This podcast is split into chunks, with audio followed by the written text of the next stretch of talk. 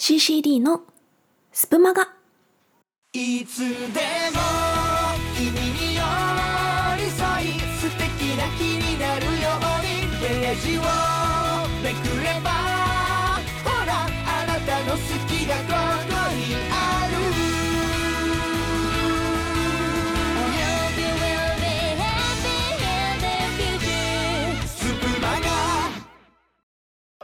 改めましてこんばんは CCD ことしーちゃんです。毎日夜7時頃お届けする総合エンターテインメント番組スプマガ月曜と金曜はラジオ班によるレディオストリートをお送りいたします。ということでえーと今日は5月の29日ですね。ということでもう5月も終わりですか。えー、6月入ったらもう梅雨に入るのかな。なんか今年の梅雨は一回入るかと思ったらそれ本当の梅雨じゃなくて梅雨の走りで6月の10日ぐらいそれ以降ぐらいから本当の梅雨になるっぽいよってこの間ニュースで言ってました。あのちょうどねついこの間私あの東京の方に行っておりまして東京の有明に行ってきたんですけど、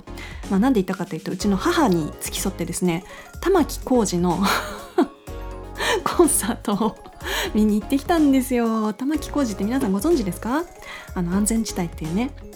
私は世代ではないんですけどうちの母がねすごい好きでであの、まあ、日本屈指のシンガーさんですよね玉置浩二さんといえばね。もうお年はおいくつですか？あの方は60過ぎてるのかな？ね多分ねわかんないけど、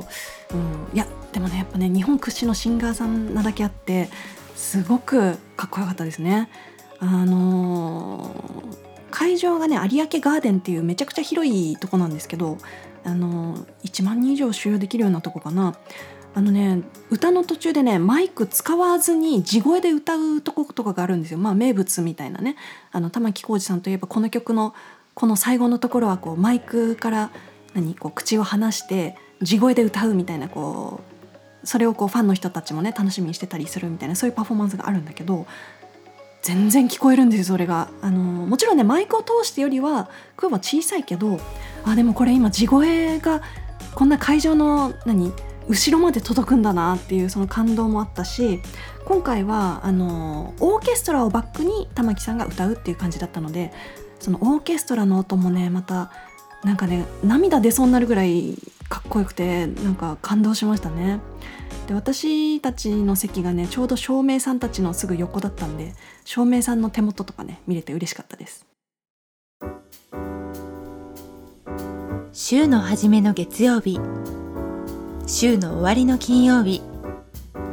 更けゆく夜の時間に。さっきよりもちょっとだけ幸せになれる。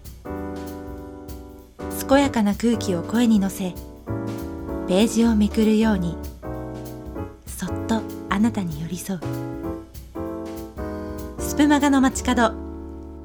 レディオストリート。今日の一さじ。はいということでレディオストリートの共通コーナー今日の一さじ参りましょう。こちらは気になるニュースや今話したいこと興味があることなどをご紹介するコーナーです。ということではいさっきの話の続きをねちょっとしたいんですけどその玉置浩二さんのライブねいやーかっこよかった本当に。あの来てるお客さんはやっぱり年代は上の方が多かったかな。こうマダム的なね、えーでも男性もいましたね、まあ、女性の方が多かったけどでも男性ファンの方も多くてあのーまあ、オーケストラバックに歌うっていうコンサート私初めて行ったから知らなかったんだけど、えーとまあ、6時半開演で、えー40分ぐらい演奏とその玉木さんの歌が終わった後20分の休憩が入るんですよね。で20分休憩の後にもう45分から50分ぐらいのコンサートがあって、まあ、終演って形だったんだけど、あのー今回行ったその有明ガーデンシアターってところはですね、えーまあ、アリーナ席があって2階3階4階ぐらいまであるかな席がね、まあ、アリーナ部分が2階って言われてるから、あのー私たちが言う2階っていうのは3階なんだけど、まあ、だから345階ぐらいの、えー席があって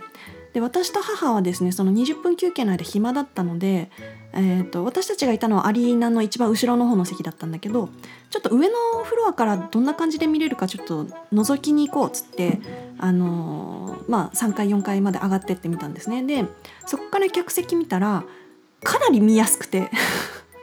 やっぱねアリーナ席の前の方だったらまだしも後ろ一番後ろの方だったからそこからよりはやっぱね3階席4階席からの方が全体が見えてステージの方とか、えー歌ってる姿とかもはっきり見えるからあれなんか上の階の方が良かったんじゃない？みたいなっていう話はねうちの母ともしたんですけどただあのー S 席でチケットを申し込むと、まあ、アリーナ席のどこかに当たるってことで今回はもう本当に一番後ろだったけど、まあ、前の方の席が当たるっていう可能性もあるからそうなったらねやっぱ前の方で見たいっていう気持ちもねうちの母はあるだろうから。私ねその上の階の席でも、まあ、一番後ろになっちゃうとやっぱまた見え方変わるからね。うん。まあでも覗きに行った時にあんまりにもはっきり全体が見えるからびっくりして。上からの方がめっちゃ見えるやんっていうのはありましたね。は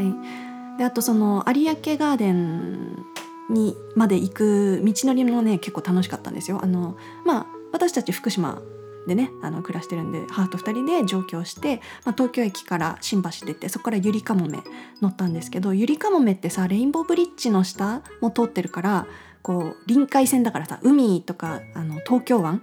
えーこう港が見れてなんかそれですごいテンション上がりましたね。あちこちぐるぐる見回しながら 行ってねお登り参観めちゃめちゃすごかったですけど。まあでも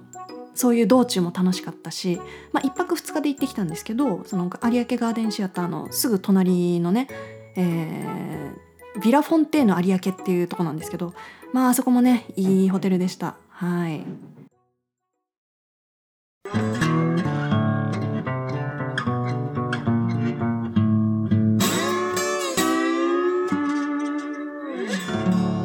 レディオストリート。はいいかがでしたでしょうか？今日全然時間配分がねうまくいってないんですけど。そのご飯の話もうちょっとしていいかな。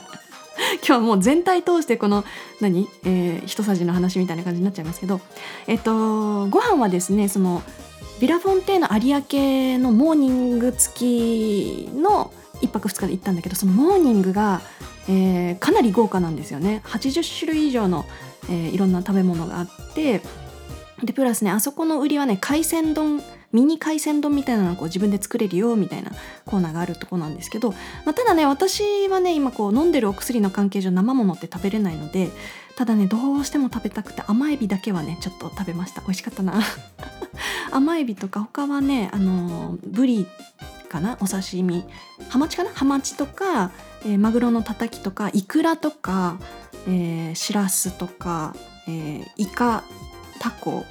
とかもう本当に普通に海鮮丼、まあ、イクラがね人気でしたね見てる限り。うん。であとはまあパンもいろんな種類あったしシリアルとか、まあ、ご飯もあったしぼっかけっていうなんか牛すじ煮込みみたいなやつもあってそれも美味しかったしカレーもあったしスープは味噌汁とミネストローネとみたいなこうまあ時間帯によっていろいろ変わるんだけどうん。なんかいつも朝からそんながっつり食べないんだけどせっかくのねその朝食付きの朝食バイキング付きの、えー、1泊2日で行ったからいつもより多めに食べて、まあ、お腹パンパンになって帰ってきましたけど。はい。まあ美味しいご飯食べて、えーとても素敵なコンサートを見てっていう感じでね。まああの宿代とかえー、と新幹線代とかは私もちょっと出しつつ、まあ、親孝行できればなみたいな、まあ、チケットはねうちの母が好きで取ってたからチケットは母に買ってもらったものですけど、うん。まあ、道中の、えー食費とか交通費とかは私が出してみたいな感じの、えープチ親孝行みたいなね、あのーちょっと遅くなった母の日孝行みたいなしてきました。はい。まあ、たまに上京するのは楽しいかな。私昔ね東京に住んでたんですけど今もう福島にずっと住んでてまた上京したいかって言われたらいやそうでもないなっていう感じなんですよね、えー何より家賃が高いからね。まあね実家暮らしだとね家賃かかんないしあのー東京ってさほんと高いんだよね家賃がね、まあ、向こうでやりたい仕事があるとか何かしたい勉強したいことがあるとかだったら全然向こうにいる理由はあるけど今まあこっちで仕事もしてて、